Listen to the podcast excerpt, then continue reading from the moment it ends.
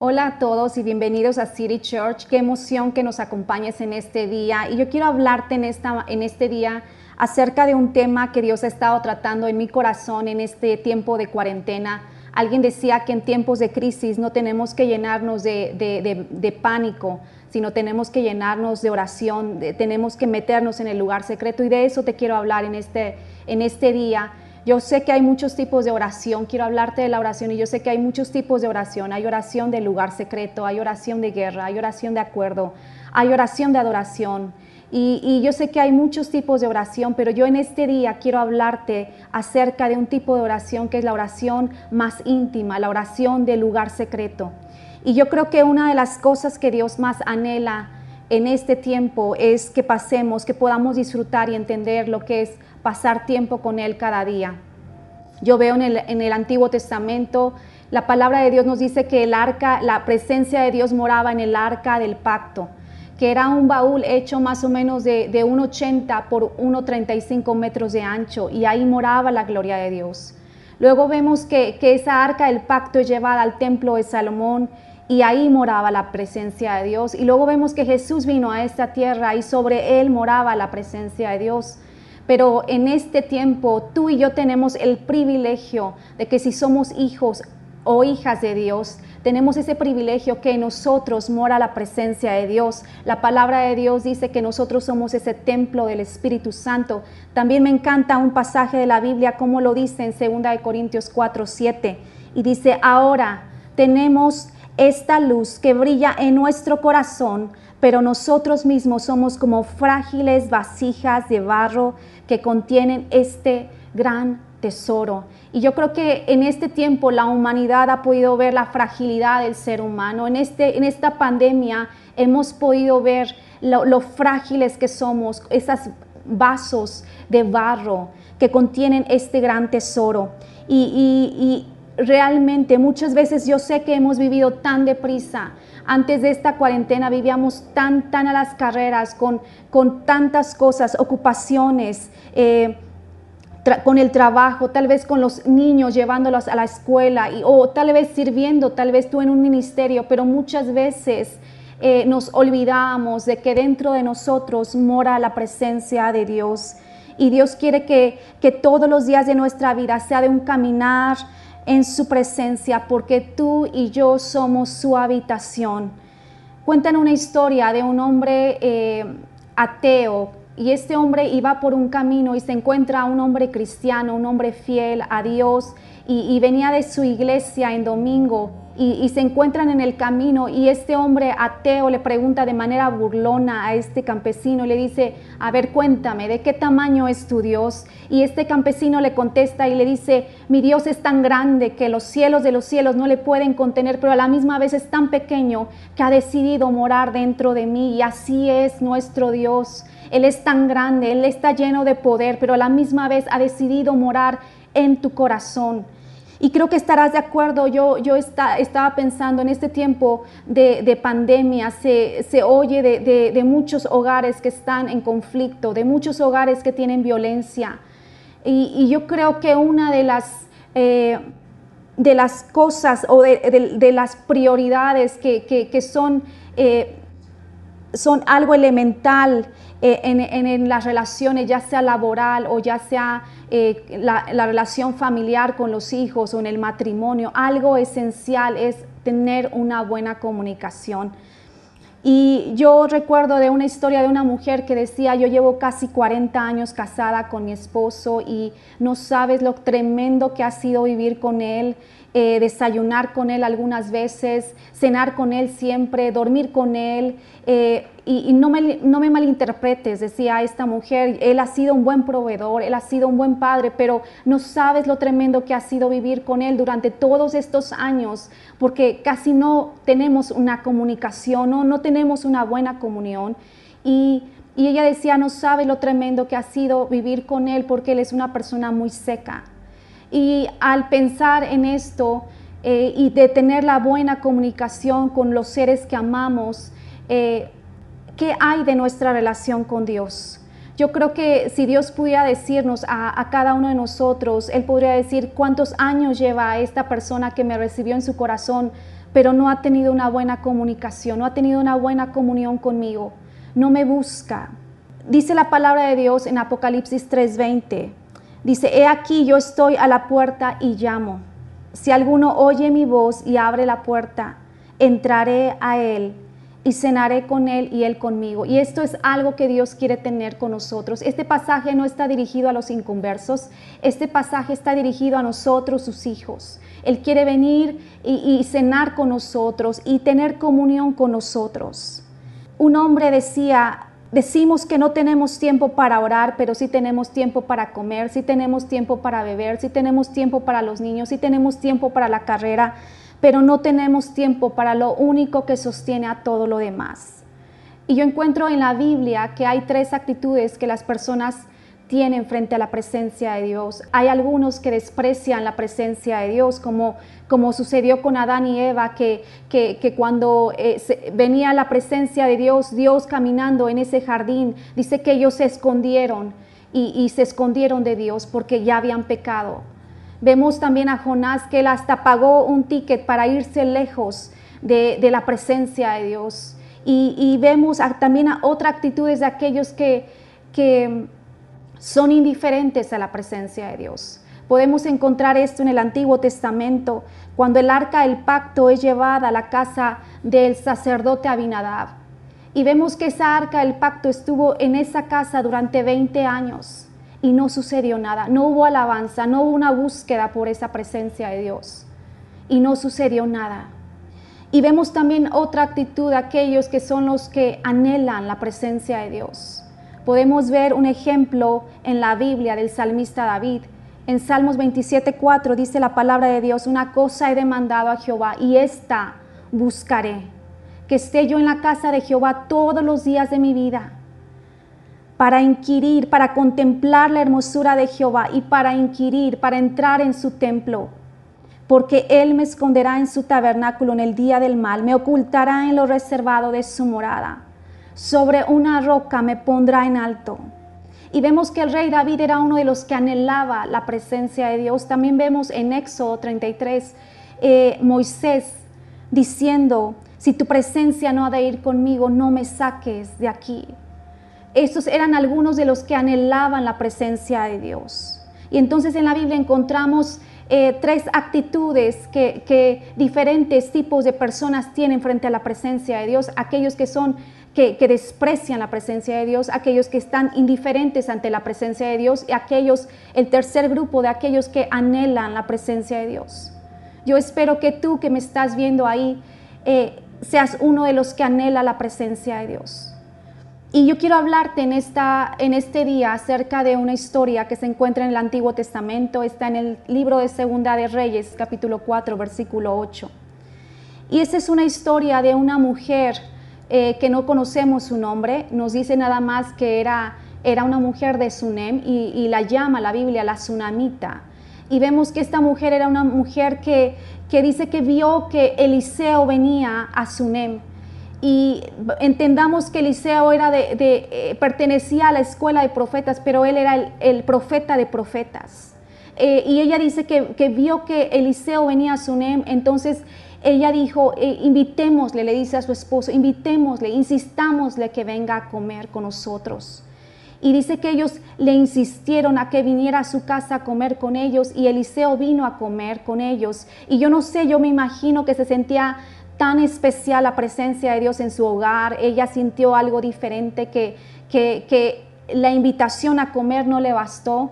Lo siguiente que ella quería era, eh, le, comenta a su esposo y le dice, ¿qué te parece, mi amor, si construimos una habitación para este hombre, para este varón santo de Dios? Y yo no sé si te pones a pensar en lo que implicaba esta, esta petición. Eh, esto eh, requería que se hiciera una, una remodelación en esa casa. Y si tú has estado en medio de una remodelación, en medio de, esto de, remodelar dentro de una casa cuando ya estás viviendo, es, a veces es un desastre. Implica eh, incomodidad, implica polvo, escombros, ruido, eh, implican muchas cosas. Pero esta pareja quisieron hacer una, una habitación para este hombre de Dios y vemos que construyen, tiran paredes, hacen reformas, hacen todo lo necesario por construir una habitación para este hombre de Dios. Y vemos que, que ellos al construirle, vemos algo especial. Ellos no nada más construyeron un, un cuarto, sino pusieron una cama, pusieron una mesa, una silla, un candelero. Quisieron hacer de este cuarto un, un, cuarto agradable, cómodo para, para este hombre de Dios. Y yo te quiero platicar un poco de, de lo, que, lo que ha sido este tema para mí. Y esto empezó eh, durante la cuarentena en mi vida.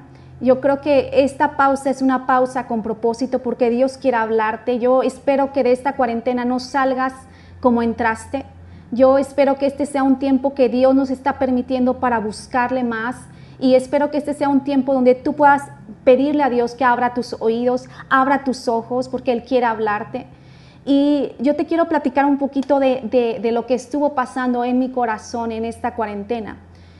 Eh, yo una noche, yo recuerdo que le pregunté a mi esposo y le decía, eh, alguien que, que, no ha perdonado puede irse al cielo. Y, y esto me llevaba a, Daniel me llevó a la palabra y me decía, eh, no, la Biblia dice que si nosotros no perdonamos a otros sus, sus ofensas, el Padre Celestial no nos va a poder perdonar a nosotros nuestras ofensas. Y la verdad es que yo me estábamos a oscuras en el cuarto ya para dormir.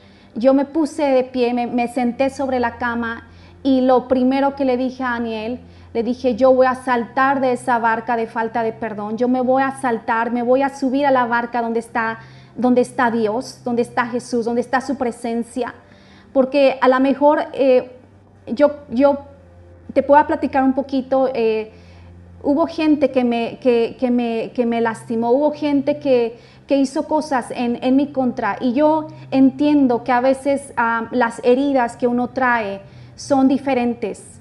Hay heridas que, que, son como un rasponcito que nada más ameritan que se le ponga ese antiséptico o mertiolate y una bandita. Pero hay otras heridas que a lo mejor están un poquito abiertas, pero nada más con un poquito de sutura ya, ya estuvo listo. Pero hay otras heridas mucho más profundas y, y que ya pasó tiempo y, y, muchas veces se infectan esas heridas y necesitas que Dios te tome y te meta al quirófano, a su quirófano, y ahí te ponga anestesia y ahí empiece a, a, a sacar la, la, infección, a quitar la infección y, y, y meter su bisturí de manera profunda y luego empezar a suturar esa herida. Y creo que, que Dios en este tiempo me empezó a, a mover, a, a, soltar definitivamente la ofensa. Después pasó unas semanas y, y, Dios me hablaba y me decía, tú tienes que, que soltar el enojo. Y te voy a decir sinceramente, yo no sabía que yo tenía enojo en mi corazón. Es más, yo una noche le pregunté a Daniel y le, y le decía, oye, ¿tú crees? Porque yo nada más era como una pregunta capciosa. Yo le decía, ¿tú crees que yo tengo enojo en mi corazón? Y Daniel me decía, eh, pues yo no te veo una persona iracunda, explosiva, este, y la verdad es que ni yo tampoco, yo no, yo no soy una persona iracunda o explosiva con mi esposo o, con mis hijos. Eh, y era algo que yo no había visto en mi corazón, pero Dios me mostró que cuando se trataba de, de, de, mencionar un nombre de alguna persona, yo me enojaba y yo trataba de decir palabras ásperas acerca de esa persona. Y entonces fue esto un proceso donde Dios empezó, era como, como, como esta historia, como, como empezar a tirar paredes, como empezar a sacar escombros, como empezar a, a, a, a tal vez a romper cosas en mi corazón. Y, después de este tiempo, ya después de haber perdonado y después de haber sacado el enojo, Dios me, me, llamó a su presencia por, a, a, subirme a mi cuarto y encerrarme y cerrar la puerta. Y, y yo recuerdo que yo ponía una canción que se llama Abba y esto es, esto es una canción, si tú no sabes qué es la palabra Abba, es papi. Y, y, eso es lo que es nuestro Padre Celestial. Y esto está en Romanos capítulo 8, versículo 15. Dice, y ustedes no han recibido un espíritu que los esclavice al miedo. En cambio, recibieron el Espíritu de Dios cuando Él los adoptó como sus propios hijos. Ahora lo llamamos Abba Padre. Y yo recuerdo entrar en mi habitación y, sentarme en mi cama y solamente llorar y llorar y llorar y decirle, Abba, Abba. Y lloraba y, yo sé que Dios estaba haciendo una obra interna. Yo creo que Dios todavía estaba haciendo. Yo en una ocasión, mientras estaba en mi cuarto, yo pude tener como una visión de lo que estaba sucediendo en mi vida. Yo podía ver que había como una, una puerta antigua y, abajo, afuera era como hojarasca. Y yo podía ver que debajo de esa puerta el Espíritu Santo empezaba a sacar cenizas, cenizas de mi vida. Y empezaba a poner su gloria en mi corazón. Y yo creo que esto es una obra que Dios quiere hacer en cada uno de nosotros durante este tiempo, que no desaprovechemos. Eh, esto sucedió continuamente, cada tarde, cada tarde yo tenía que pasar tiempo con Dios. Muchas veces en este tiempo que a todos nos ha llegado el temor, la ansiedad, eh, la incertidumbre de qué va a pasar, eh, yo encontraba ese lugar, el lugar de mi refugio. Eh, yo encontraba que cuando yo me metía a ese cuarto y cerraba la puerta, yo sabía que la presencia de Dios descendía. Yo podía nada más hablar con Dios y decirle, Abba, tengo miedo. Y sabes que cuando tú estás con tu Abba, cuando tú estás con tu papi, todo temor, toda incertidumbre, todo, toda ansiedad desaparecen. Y esto para mí fue un refugio, fue algo que yo descubrí en este tiempo de cuarentena. Si yo sentía angustia o ansiedad o temor, inmediatamente era subir, cerrar la puerta y, meterme y decirle, Abba, te necesito. Abba, ayúdame. Y después recordé este pasaje en la Biblia que dice en Mateo 6:6, dice, pero tú cuando te pongas a orar, entra en tu cuarto, cierra la puerta y ora a tu Padre que está en lo secreto. Y esto era lo que sucedía en mi corazón. Y creo que esto es lo que Dios quiere hacer en este tiempo en tu corazón también. Vemos que construyen esa habitación para el profeta Eliseo y, y hacen una habitación cómoda y, veamos que, siempre que le construimos una habitación a Dios, siempre que le, que le construimos una habitación para Él, que siempre que preparamos este corazón para vivir en esa presencia manifiesta, Él siempre va a traerte bendición. Y vemos que el profeta después de ver toda esta atención de esta mujer, después de ver el cuarto como lo tenía y este hombre dice, hagamos algo, le dice a su siervo Jesse, le dice, hagamos algo por esta mujer.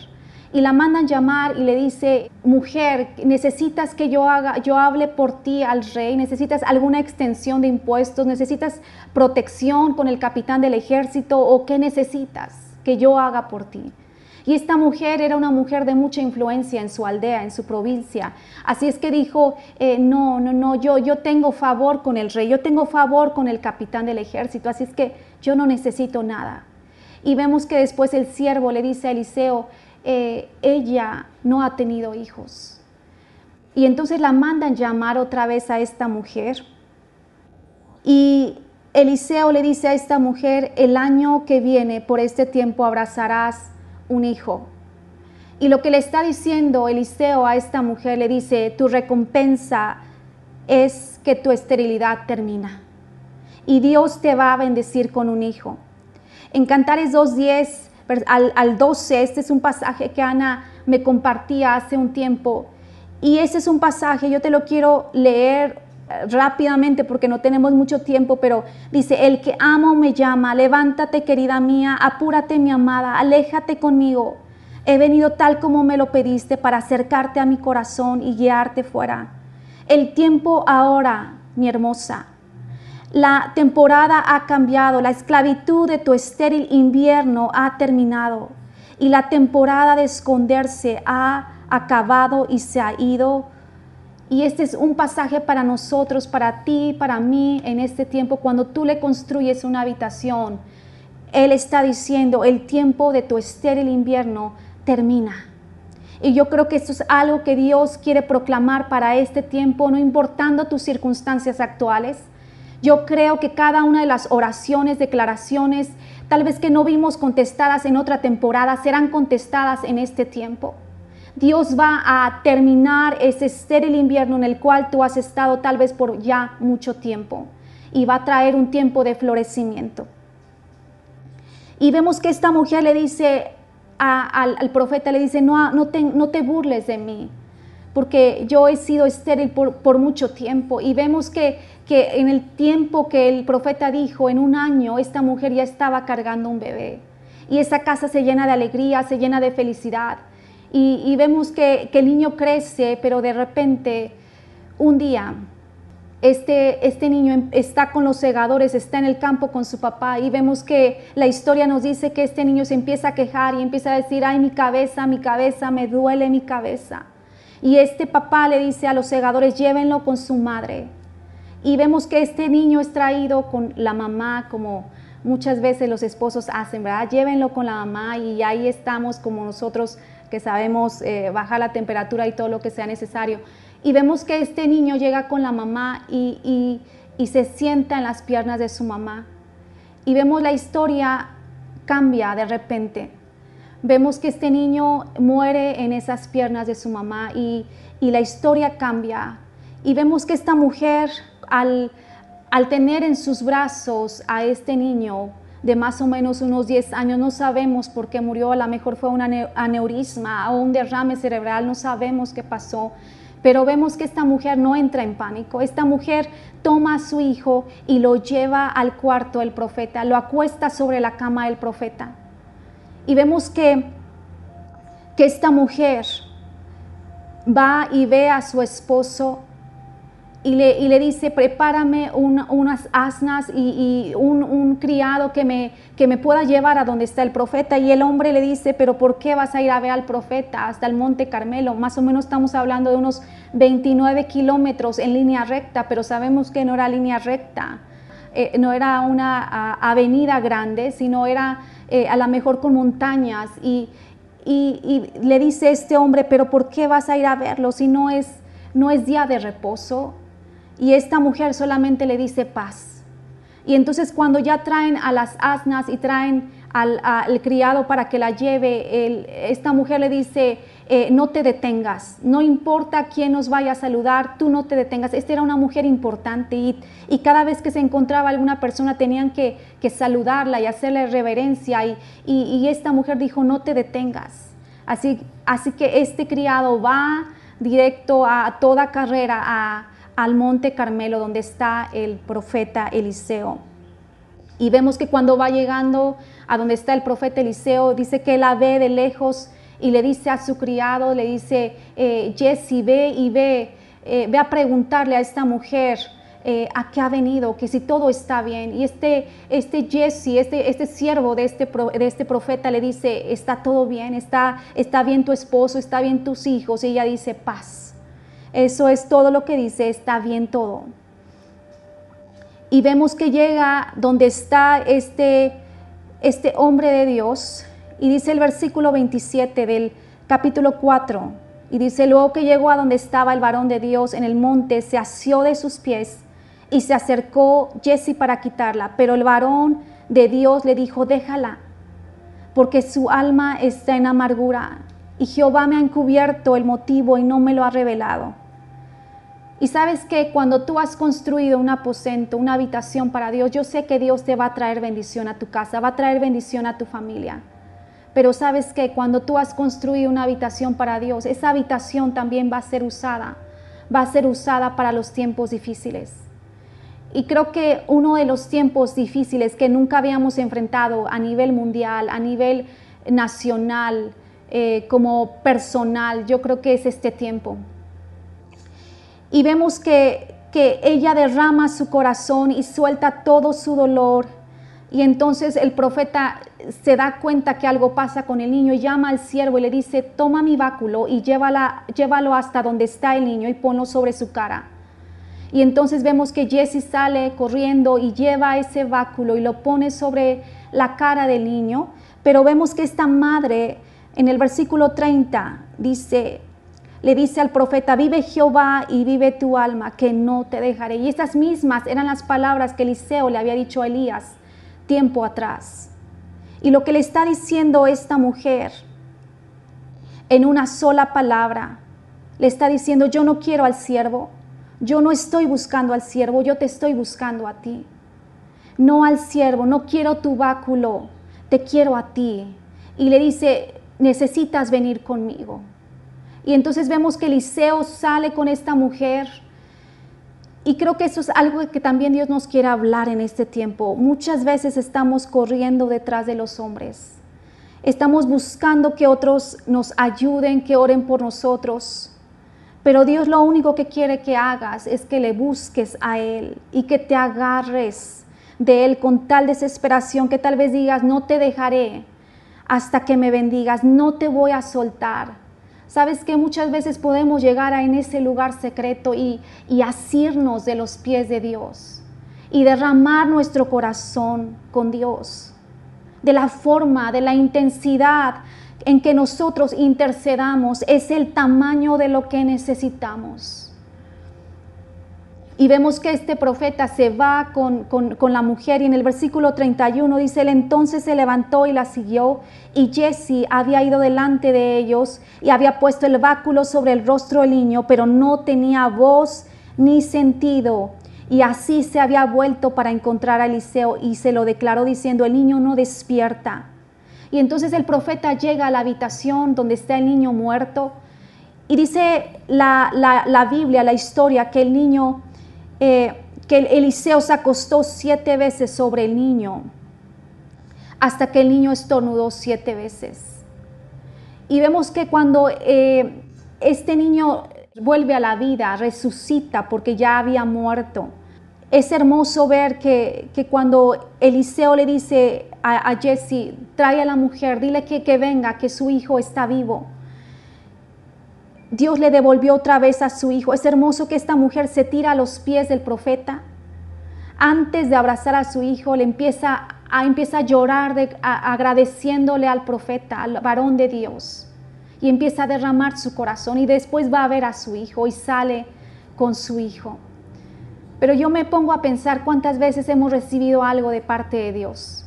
Cuántas veces Dios ha obrado, ha contestado alguna oración y se nos olvida. Y salimos con el milagro y salimos con la respuesta y se nos olvida darle gracias a Dios.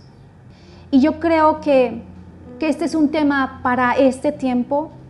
Hoy el Señor quiere decirte que construyas una habitación que tal vez va va a requerir que hagas cambios, va, a requerir que quites algunas paredes que, estorban en tu corazón, va a requerir que a lo mejor quites algunas cosas innecesarias que están en tu corazón. Muchas veces tenemos este corazón como una bodega.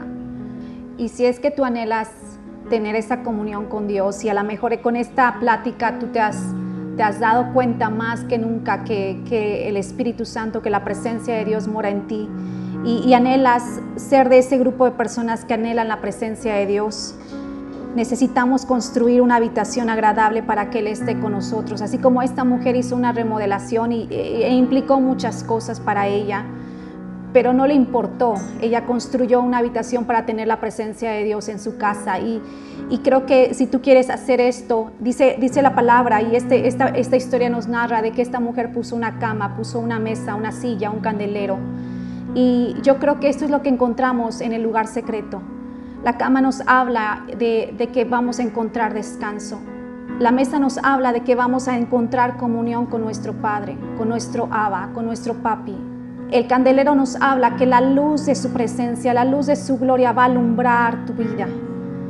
Y la silla nos habla de que cuando tú estás con tu Abba, la relación perfecta. Dice que el perfecto amor del Padre echa fuera todo temor. Y es donde Dios restaura tu autoridad como un hijo, como una hija de Dios. No eres siervo, no eres esclavo, eres una hija, un hijo de Dios. Y sales de ese cuarto y sales de ese lugar secreto con una autoridad renovada. Sales descansado, sales eh, con la gloria de Dios sobre tu vida. Sales lleno de esa comunión con el Padre el amor perfecto del Padre. Yo te invito que ahí donde estás, cierres tus ojos, inclines tu rostro y que invites la presencia de Dios en tu corazón y, le digas, Padre, yo quiero restaurar esa relación, quiero, quiero arreglar ese cuarto, esa habitación para que tu presencia esté en mi corazón. Y yo sé que cuando yo restauro eso, yo voy a encontrar descanso, voy a encontrar comunión, voy a encontrar que tu gloria empieza a llenar mi vida y voy a encontrar que una autoridad nueva, una autoridad perfecta viene a mi vida. Y yo te pido, Padre, que por cada persona que está aquí, ya tal vez hay algunos que han estado en angustia, en, en incertidumbre, en las noches con temor, no sé cómo están ellos, Padre. Pero yo te pido que puedas traer descanso, que ellos puedan encontrar ese, ese refugio que es el lugar secreto en estos tiempos más que nunca. Lo necesitamos. Porque muchas veces llega el temor y el temor llega porque muchas veces nos, sentimos huérfanos, porque ha venido un espíritu de orfandad en nuestros corazones. Pero cuando nos metemos en el lugar secreto y cerramos la puerta y oramos al Padre que está en los cielos, algo tremendo pasa el amor del Padre empieza a envolvernos. La alegría, empezamos a ver cómo Él nos recibe. Él nos recibe con brazos abiertos. Él nos recibe con una mirada cargada de amor, de tierna compasión. Él, Él nos ama. Yo pido que cada una de estas personas, yo no los conozco, no conozco sus trasfondos, pero yo pido que, que el amor del Abba pueda llenar esos lugares. Tal vez al construir una habitación, yo sé que, que no nada más la construyen para que venga bendición, sino será una habitación que los, que los sostendrá, que será una habitación que cuando venga el temor, cuando venga la ansiedad, cuando venga la incertidumbre, ellos podrán correr a ti y encontrar el amor perfecto del Abba. Y te doy gracias, Padre, por cada familia que ha estado escuchando este mensaje. Yo pido, Padre, que esta palabra pueda traer transformación y pueda traer transformación a cada hogar, transformación a cada vida. Yo te doy gracias por tu iglesia y yo te pido una bendición especial sobre tu iglesia, sobre tus hijos y sobre tus hijas. Espíritu Santo, gracias por tu presencia. Gracias por tu amor, gracias porque tú vas a invadir cada casa, vas a invadir cada lugar secreto. Cuando ellos se acerquen a ti, Señor, tú vas a llenar. Tú vas a llenar los huecos que tal vez no, han sido llenados. Padre, yo pido eso sobre tus hijos y sobre tus hijas, en el nombre de Jesús. Y bueno, pues fue un gusto enorme haber compartido con ustedes algo, un poquito de lo que Dios ha estado haciendo en mi vida. Yo espero que sea de bendición para ti. Les amamos, iglesia. Muchas gracias por escuchar.